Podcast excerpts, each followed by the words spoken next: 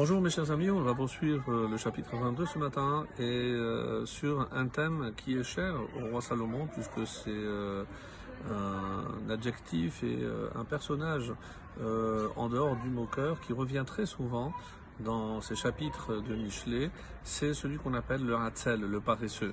Donc euh, il va essayer d'analyser quelles peuvent être les conséquences. On a vu déjà d'autres versets qui parlaient précisément euh, de ce que peut impliquer le fait qu'une personne ne soit pas, euh, on va dire, enthousiaste pour accomplir la volonté d'Hachem.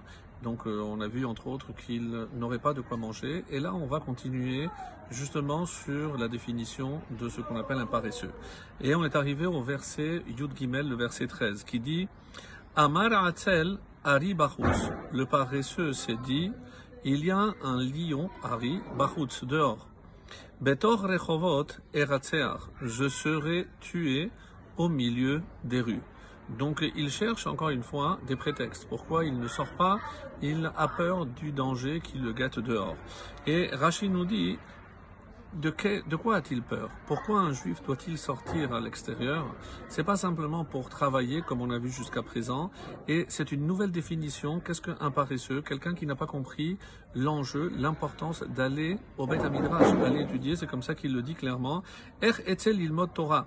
Donc chercher des prétextes vains pour malheureusement, malheureusement justifier sa paresse et son manque d'enthousiasme, d'engouement pour aller étudier la Torah. Metsudot David euh, reprend un sens beaucoup plus littéral et il dit que c'est pour aller travailler. Et que représente le lion d'après le Metsudot David Ce sont les truands, les malfaiteurs, quelqu'un qui n'est pas fait pour le commerce, c'est pour ça qu'il a peur de se faire avoir, donc euh, il préfère ne rien faire.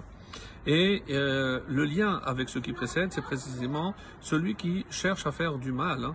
Et euh, c'est très rare de voir, évidemment, des lions à l'extérieur. Donc, encore une fois, c'est chercher de prétextes, des prétextes vains.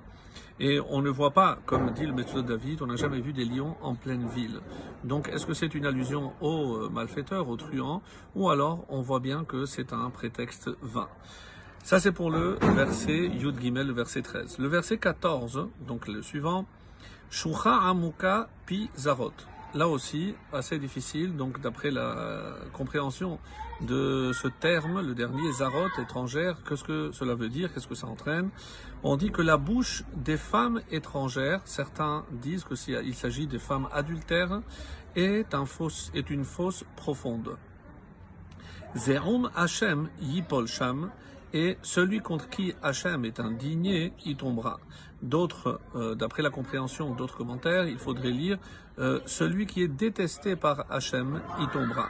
Comme s'il y avait donc un piège, et ça fait référence à ce que nous avions vu précédemment, donc tous les pièges qui peuvent guetter quelqu'un qui veut avoir un comportement digne et probe. Alors, euh, Rachid nous dit, qu'est-ce que c'est Pizarot, de quelle étrangère on parle ici? On dit de tout ce qui est étranger à la Torah. Donc il reste euh, égal à lui-même et il dit qu'il s'agit de la Avodazara.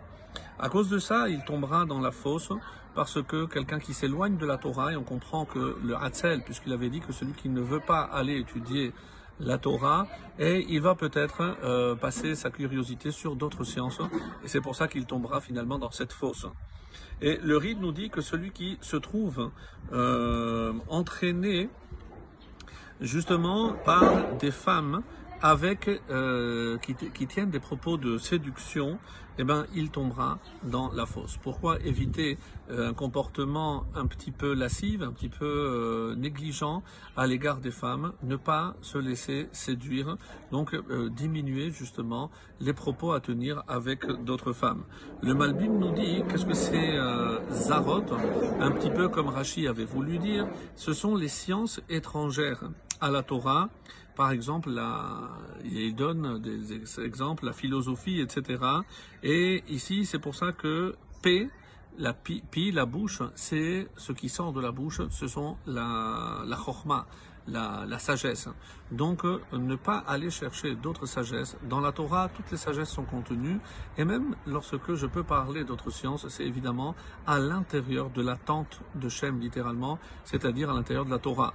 Et euh, il y a une citation avec laquelle je voudrais conclure l'étude de ce matin, qui se trouve dans euh, le traité de Shabbat, la page 33a, qui dit Rav celui qui pervertit sa bouche avec des paroles obscènes, ça donc des paroles obscènes, donc des paroles vulgaires, il s'abîme euh, et la, pardon, l'abîme du Gehinam est approfondi.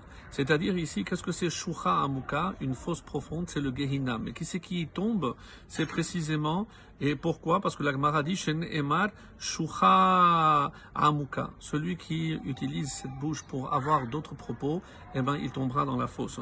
Av Nachman Baritzrak Amar, Av. Et c'est pas simplement celui qui profère des propos obscènes, euh, indélicats, mais même celui qui écoute et reste silencieux. Et comment je sais, chez Emar, Zeom Hashem. Et celui qui est détesté, c'est pourquoi il est détesté, parce qu'il a entendu quelqu'un tenir ses propos et il ne l'a pas repris. Donc non seulement ne pas proférer ses, ses paroles, mais empêcher que les autres le fassent aussi. Excellente journée à tous.